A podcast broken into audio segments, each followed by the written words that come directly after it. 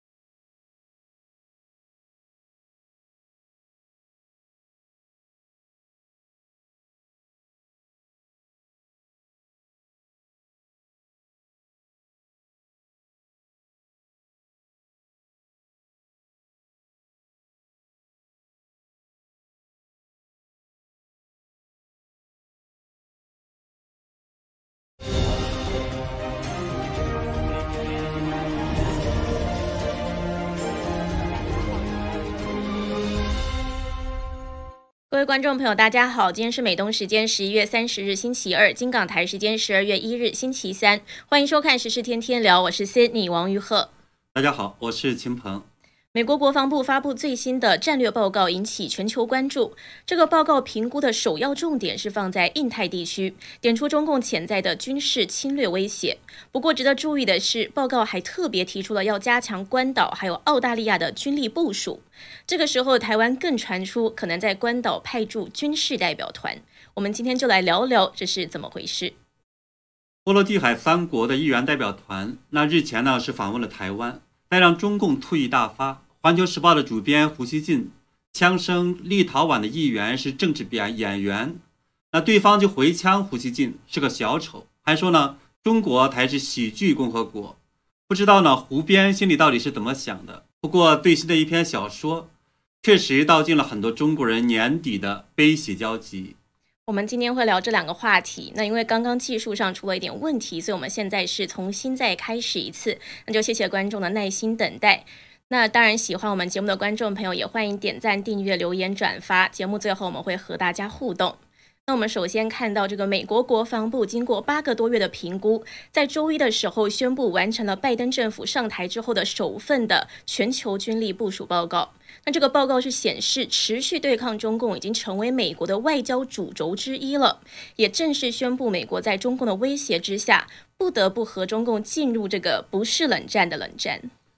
按照美国军方透露出来的消息，从今年二月起，美国的国防部就先后和包括北约、澳洲、日本、韩国和中东、非洲的大约七十五个盟国伙伴进行了磋商，最后呢才完成了现在这份报告，主要针对美国在全球的传统的军力部署做出了安排。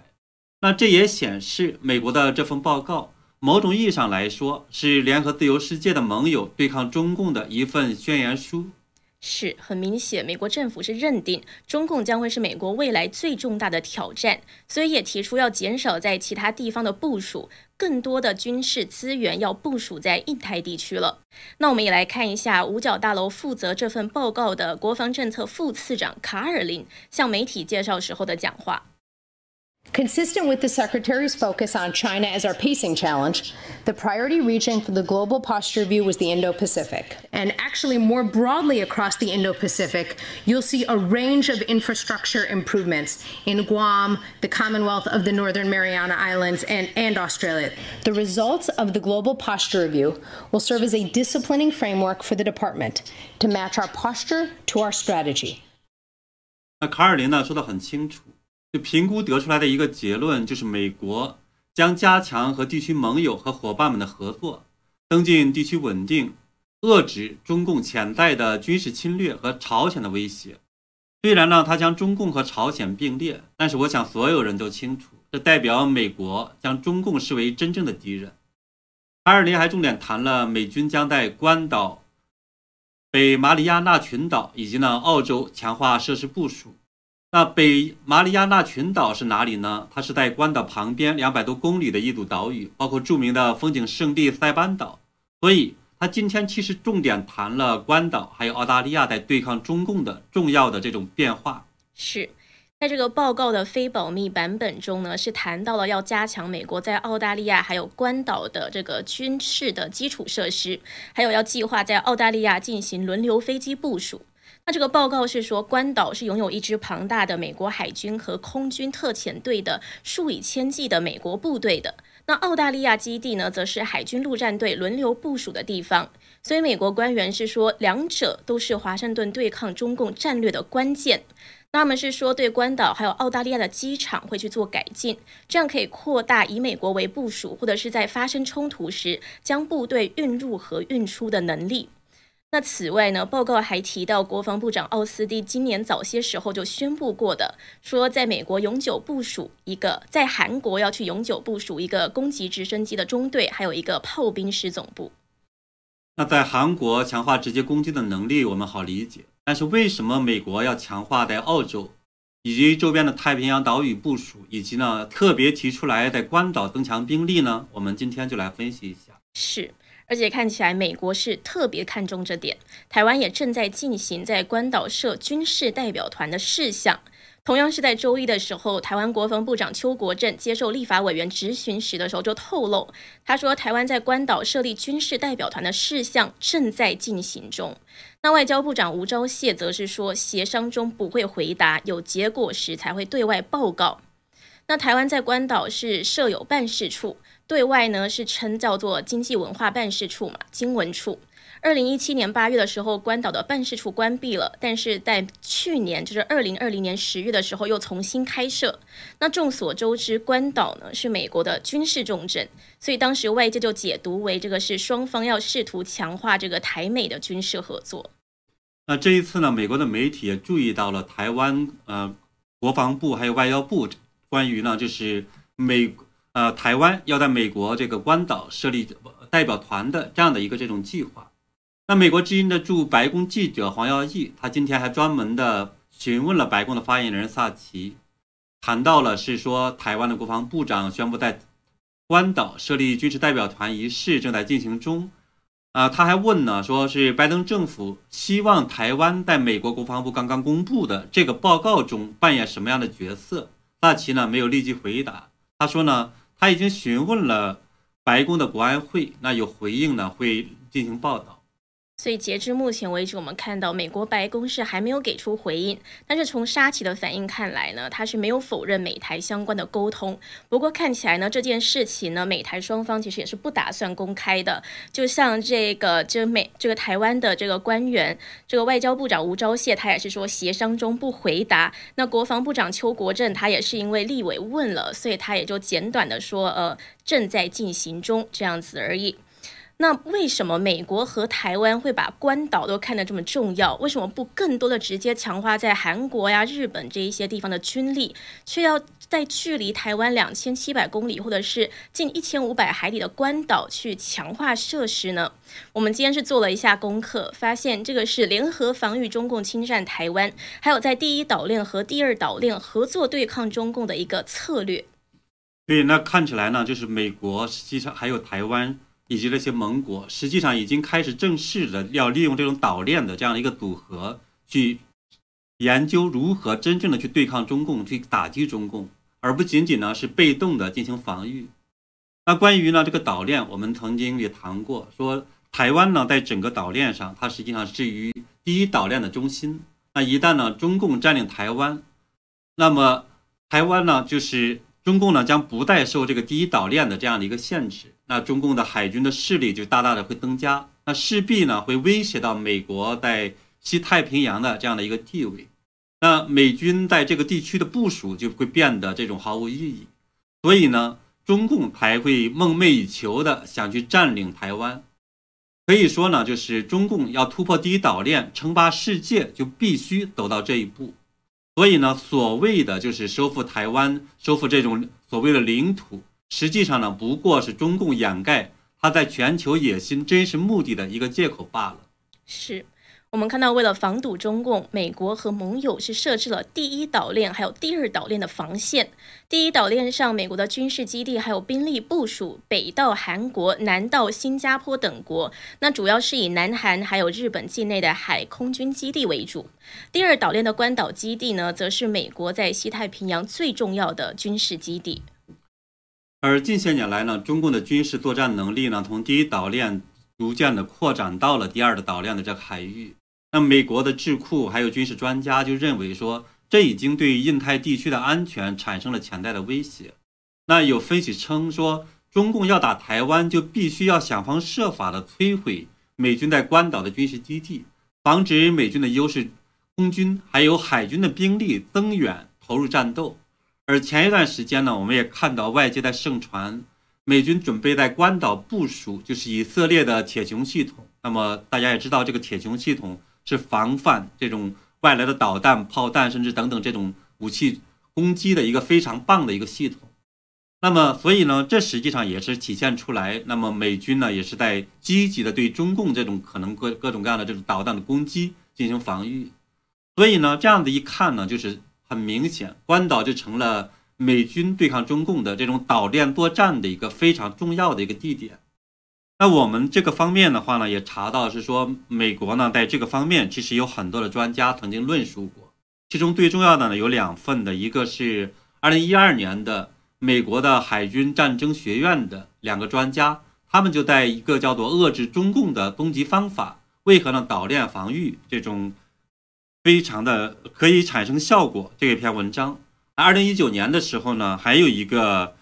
叫做美国战略和预算评估中心，它就有一篇文章叫做岛链紧缩，实行西太平洋海上这种压制战略。他就研究的指出来说，美国应该和太平洋的这种盟友伙伴呢进行一个防御体系，还提出来一个叫做外压内攻的一个防御作战的这样的一套思路。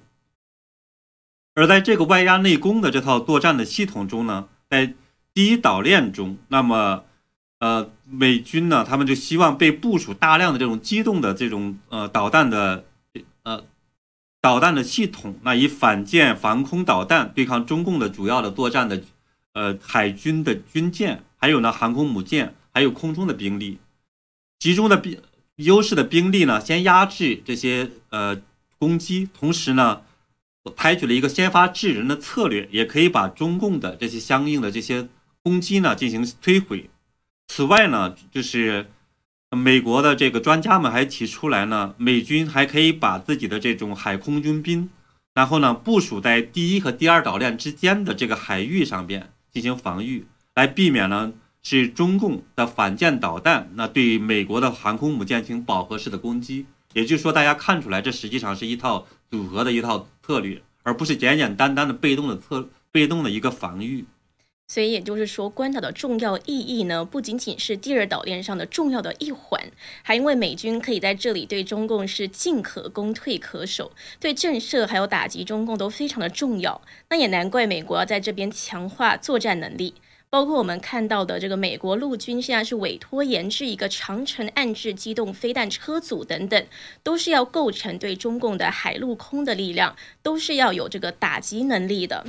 那另外呢，这个澳大利亚呢也是被重点提出来嘛，就除了关岛，还有澳大利亚也是要作为强化美军还有盟友对抗中共的重要基地。那我是今天是这个看到时事评论员唐靖远的分析，他是说呢，关岛还有澳洲本土就是第二岛链的中间点还有末端，所以美国军力加强部署在这两个地方，就说明美国在印太地区已经进入这种实战化的准备。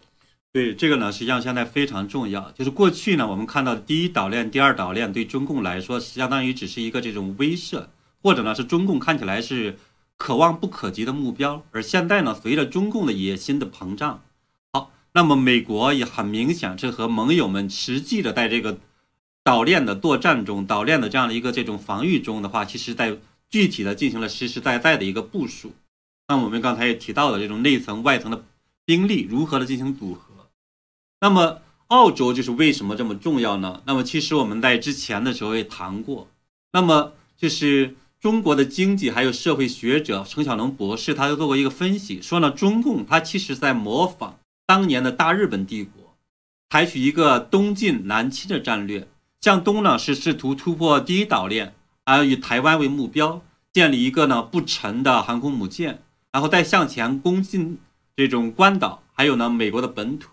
而中共的这种南侵的计划，就是在南太平洋中的所像所罗门群岛，还有什么巴布亚新几内亚等等的地方扩张，建立呢一些军事的基地，还有跳板。那目的呢，也是建立控制南太平洋广大海域的一个桥头堡，然后向前呢，试图去孤立呃澳洲，最终呢，试图夺取澳大利亚珍贵的这种特产的铁矿石资源等等的。那只是呢，中共是打破了一个算盘。他试图呢用经济制裁逼这个澳大利亚向中共低头，但是呢被澳大利亚这种呃给拒绝了，而且呢是坚决的进行了这种抗反击，所以呢看起来呢中共呢是在这个地方是遭到了一个重挫，是。那看到澳大利亚后来呢，还是和美国、英国一起合作，组成了一个 AUKUS 联盟，进一步呢想要建立这个核潜艇部队，主动出击，威慑，还有在关键的时候去打击中共对南太平洋还有台海这些地方的威胁。今年六月的时候，我们看到澳大利亚的防长达顿呢也公开表示说，希望加深澳美的军事合作，也欢迎更多美军去进驻在澳大利亚。那在中澳关系问题上呢，达顿还说，澳洲是寻求与中国的建设性关系，就是不接受违法行为，不接受我们的选举受到干预，也不接受有人透过民主或者是非民主的程序来实行干预。那他是认为全球现在呢正在迈向的是民主还有独裁的两大阵营。那这两大阵营现在是在对峙的一个局面，区域内的军事冲突的可能性已经变得不再遥远。也就是他说，军事冲突的可能性现在是很大的。对这个地方呢，它其实是也是主要的把这个目标对准了中共的这种侵略。那目前呢，就是美国的海军陆战队轮驻是。澳洲的达尔文港的部队呢，大概有两千五百个海军陆战队员。达顿呢是希望更多的美军进驻。那据分析是说，美国的军舰未来还可能会驻守在西澳大利亚的这个博斯市附近的这个斯特林海军的基地。当然，我们也看到呢，美国的今天的报告里边在提出来说，它会在强化那么澳大利亚的这种海军，呃，就是空军的基地。未来呢，其实可以调入更多的这样的一些军力。现在很多国家都在组成联盟去抗衡中共的威胁，所以嘴上不说冷战，事实上呢就是像冷战一样。那就像我们昨天也聊到这个新版的桃太郎故事嘛，就是说美国、英国还有澳洲在内七个国家的厂商还有专业人士在暗暗中的帮助台湾去建造潜艇。那澳洲防长他也是表示过，他说如果中共攻台的话，会和美国一起去协防台湾。所以这些都是这些国家呢都已经开始警惕起来才有的动作。对，当我们看到呢是在全球的大瘟疫中，全世界的人都在受难，中共的魔鬼却在狂笑。不过呢，正义的力量也因此呢只好组织起来了。是。那我们今天还要聊聊的是这次波罗的海三国的国会议员团访问台湾，这之中的一些有趣的故事。二十八日，波罗的海三国立陶宛、爱沙尼亚还有拉脱维亚的国会议员团到访台湾。二十九日，还在总统府会见了总统蔡英文。那这个时候呢，中共的喉舌《环球时报》总编胡锡进呢，也是再次的冲锋前线出来雕盘了。对我们看到呢，就是波罗的海的这个访问，让中共是非常的不高兴，因为我们知道呢，就是波罗的海三国当年可是曾经以不到六百万的总人口，那么手拉手拉起了一条跨连接三个国家这个边境的两百公里长的人链，那震惊了世界，那后来也成了推倒苏联共产帝国的第一张的多米诺骨牌的这么一个庞大的这样的一个力量。所以呢，中共现在很害怕像立陶宛这三个国家等等他们的行动引起全世界其他国家的效仿，所以拼命的想阻止波罗的海三国的这种访台。但是呢，我们也知道，就是中共呢，不管是在私下里边，还是说在公开里边，通过了金钱收买、断交威胁，甚至等等各种各样的吃奶的这种招数都使出来了。结果呢，立陶宛等国家呢，还是不为所动。仍然呢是在让台湾在立陶宛设立了台湾命名的这个办事处，啊，这让中共呢是又气又恼，但是呢又不敢真的和立陶宛断交，所以呢最后我们看到呢中共只好放出了最大的一个招数，那就派出了著名的雕牌侠《环球时报》的主编胡锡进出马了。是。那我们看胡锡进是怎么雕盘的呢？他周二这三十日的时候推特发文，他呛这些到访台湾国家的议员们是台湾花多少钱请来的低廉正式演员。他还说，可怜的台湾，不知道这些人会不会用蔡英文给的钱买那些台湾滞销的凤梨。那秦鹏不知道为什么，就最近看到胡锡进出来呛人，都觉得是挺好笑的。因为就身为一个报纸的总编辑嘛，可是怎么感觉像是小孩子在叫骂，或者是就显得素质比较低落的感觉？对，我觉得他其实这个时候也只能是通过这种哗众取宠的方式的话呢，吸引吸引大家眼光，然后呢大家觉得说，哦，他在卖力的做了一些工作，也仅此而已。当然，这个其实我觉得也不能怪胡编，因为主要是呢，主子们都没有办法，那你让胡编又怎么办，对吧？我们记得前两天的时候，那中共驻立陶宛的这个大使馆，在中共宣布呢把外交关系降到了代办级之后，就急匆匆的出来宣布说，因为技术原因准备暂停呢是在立陶宛的这个相关的外交业务，结果呢不到三十分钟，他就偷偷的把这个网上的公告给取消了，所以呢。现在呢，对胡边来说，他也只好就跟着去骂几句。他们也很清楚，说骗不了大部分的中国人。因为这个事情呢已经是很没有办法挽回了，而且呢，现在的中国人其实呢也不好骗了。是，所以看到立陶宛不只是有软实力，还是有硬实力。那结果呢？这一次到台湾的这个立陶宛的国会有台小组主席马尔德基斯呢，他就在推特回呛了胡锡进。他是说呢，习近平派他的小丑们来攻击我们，因此我们应该称中国是喜剧人民共和国，或者是也可以说这个翻译成是搞笑人民共和国也可以吧。他是说这个 The People's Republic of Comedy，这 comedy 就是喜剧的意思。那所以你就看到这个议员呢，就直接就回呛了胡锡进。对，呃，中共呢，我看在呃攻击呢其他国家的这些议员啊，或者其他的官员啊，都在经常会有一个话讲说什么，呃，用金钱收买。但是我们也非常清楚，其实呢，中共才是最擅长花钱去收买这些不同国家的这些这种呃这么一个小丑。所以呢，当这个胡锡进攻击别的这些呃议员们是这种。廉价的这种政治演员的时候，那么呢，现在这个立陶宛的议员回枪胡锡进是小丑，我觉得也真的是非常恰当。而且呢，就是这个访台的叫做马尔德斯基呢，他在访台前的时候，他就曾经说过，那立陶宛呢，在一九九一年独立的时候就被苏联压迫，所以呢，立陶宛才认同台湾和立陶宛具有相似的这种价值观、相似的地方。他们都是可能受过类似这种共产帝国的这种压榨，所以呢，他才希望能够去帮助台湾。所以其实根子上来讲，是因为大家有共同的这种价值观。是，就是都是民主国家，而且都面临着庞大而且不友善的这个共产政权。所以这就是为什么立陶宛能够认同台湾，然后同时面对中共威胁也不为所动。对我们看到呢，立陶宛的首都呃维尔纽斯呢，它现在已经设立了是驻。台台湾呢驻这个，呃立陶宛台湾办事代表处，那使用了台湾作为代表处的正式的名字，而且呢是在开呃挂牌的时候，那立陶宛的国父还亲自的出席，是驻立陶宛台湾代表处，就直接就用了台湾了，不像是其他地方都要说是经济文化办事处经文处。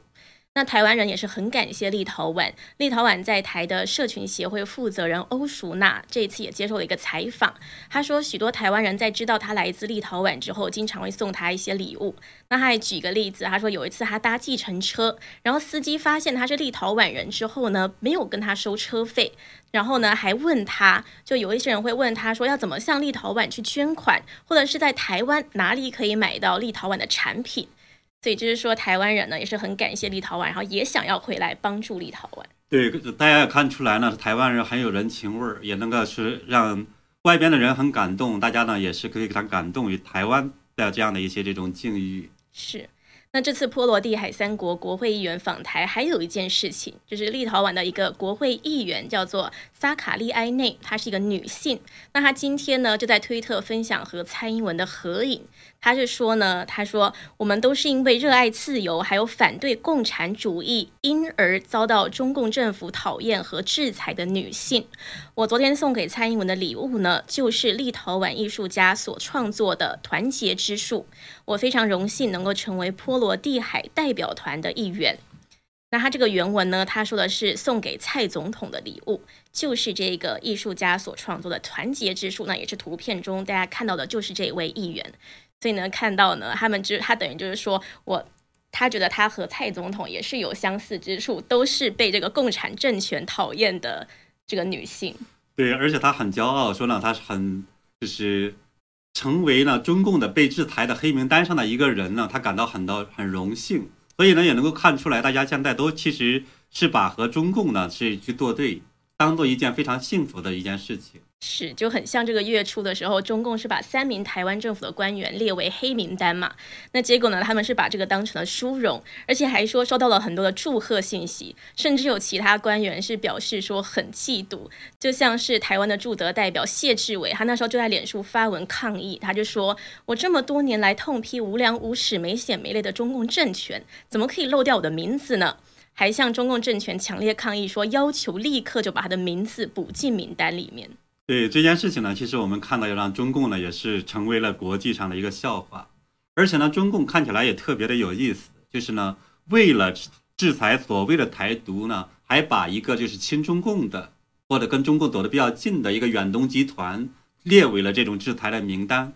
刚刚我们看到呢，他是被罚款，或者是一个这样这样的名义呢，罚了四个多亿人民币，还逼着呢，就是远东集团的呃领导人在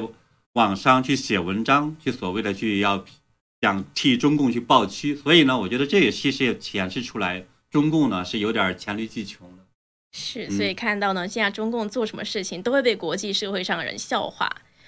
对，当然我也看到呢，就是说我们看到这个。呃，立陶宛的议员在回呛中共说呢是呃喜剧共和国。那关于喜剧共和国呢，我其实我们今天刚刚在网上看到一篇短文章。那这个呢，确实这个非常好的道出了就是很多中国人到了年底的这种悲喜交集。那这篇文章的名字呢叫做《黄昏的小酒店》。那我来给大家念一下这个小短文。里面是说呢，这个黄昏的小酒馆，五个人聚在一起喝酒，喝的是最便宜的二锅头，只点了三个菜：花生米、拍黄瓜，还有一个凉拌猪头肉。每个人都愁眉不展，小声的喝着酒。一个文质彬彬的中年人说自己以前做教培，就是教育培训行业，现在已经失业半年了，孩子下学期的学费都没着落呢。那稍微年轻一点的是地产狗，公司即将优化，下个月就要失业了，新工作还没着落，眼看就过年，没钱过年不说，下个月的房贷都成问题。和他同龄的在广告公司，已经半年没有一分钱进账了，为了让公司活下去，上周刚去抵押了房子。年龄最大的是饭馆老板，说这是他今年唯一的一单，这几个月已经赔了个底掉，不知道还能够坚持多久。那就在气氛越来越沉重的时候，最年轻的那位忽然说：“美国已经因为新冠疫情死了七十万人了。”其余四人忽然精神一振：“是啊，美国都快垮了，那边的人生活在地狱。你们知道吗？欧洲这几天又爆发了。前几天我还听说有亚裔留学生又被袭击了，有他们受的。店内外又重新充满了快活的空气。”这就是这一篇小短文。对这个呢，大家可能看能读出来这里边的荒诞，也读出来这里边的这种我们看的喜剧的这种成分。那著名的这个学者荣建就说到，说这篇小短篇小说呢，是写尽了中共王朝的末世的荒诞。是，这也让我看到了，就是在中共治下，中国信息的封闭。那在内忧之下呢，中共政权只能够靠仇外宣扬外面有多差来压制人民了。对，当然了，这个呢，也许这个小说本身或者相关的这些故事本身的话呢，其实也正是对中共不满的人想方设法在，其实通过这种方式来宣泄他们这种对中共的这样的嘲笑吧。当然，这样的这种中共呢，是所谓的知道外部的敌人，来是呢转移老百姓对内的这样的一种不满。其实呢，也让人想到了，就是著名的小说和电影，是一九八四里边的这个大洋国。中共呢，其实擅长于用这种方式，呃，去制造一个敌人，然后呢，让动物农庄里边的这些这种动物们来去欢呼说：“哦，那有外部的一个保护，我们呢还避免了那么来自于外部的这样的一个攻击。”其实呢，中共一直也采取这种与民的一个方式。是，所以看到呢，很久之前的这个著名的文学呢，就已经透露出了现在的这种现实的悲凉。那好的，我们今天节目呢，我们是聊到了这个美国国防部发布的这个军力部署报告嘛，是聚焦中共，然后呢还聚焦了两个地方，澳大利亚和关岛。那就在这个时候呢，台湾还传出可能会在关岛去派驻军事代表团，所以我们今天是分析了为什么澳大利亚还有关岛这两个地方那么重要。那也说这个军力部署报告呢，会不会是美国的做一个实战准备？我们也聊到了。那另外呢，我们也讲到了就是波罗的海三国的议员代表团访台的事情，结果胡锡进是出来雕盘，就出来呛声，结果被这个议员回呛回去，说他才是小丑，然后中共是这个喜剧共和国。那我们最后。有一篇小短文呢，是讲述了这个为什么会是喜剧共和国。看来这个议员呢讲的还是有多少真实的成分在里面。好的，那一样在节目的最后，我们和大家互动一下。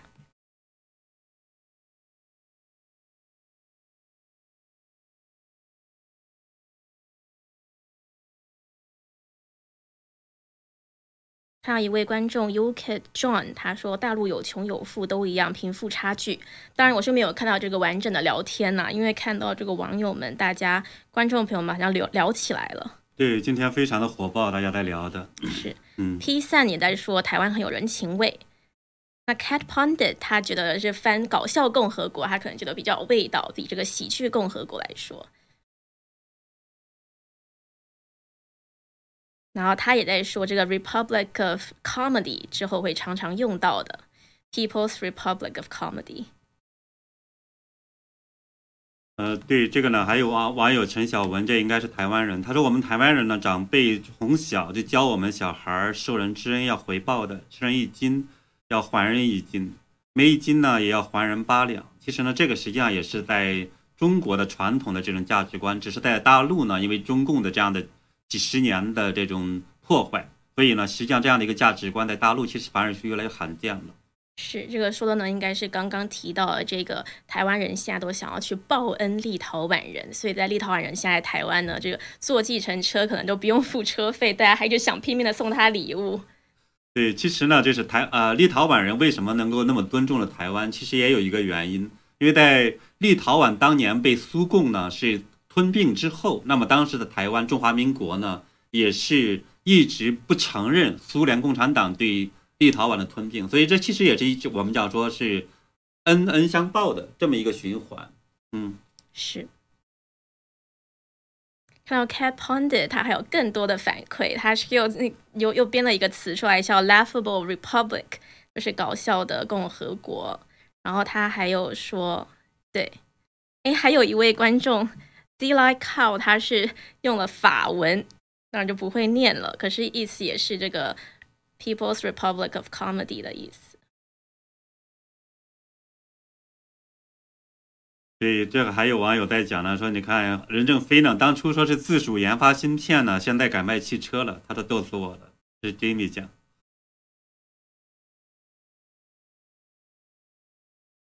然后刚刚前面的时候，我们的技术出了一点问题，没有声音。然后这个 Cat Pondy 他就说，因为太搞笑，所以要 hack，要害进此频道。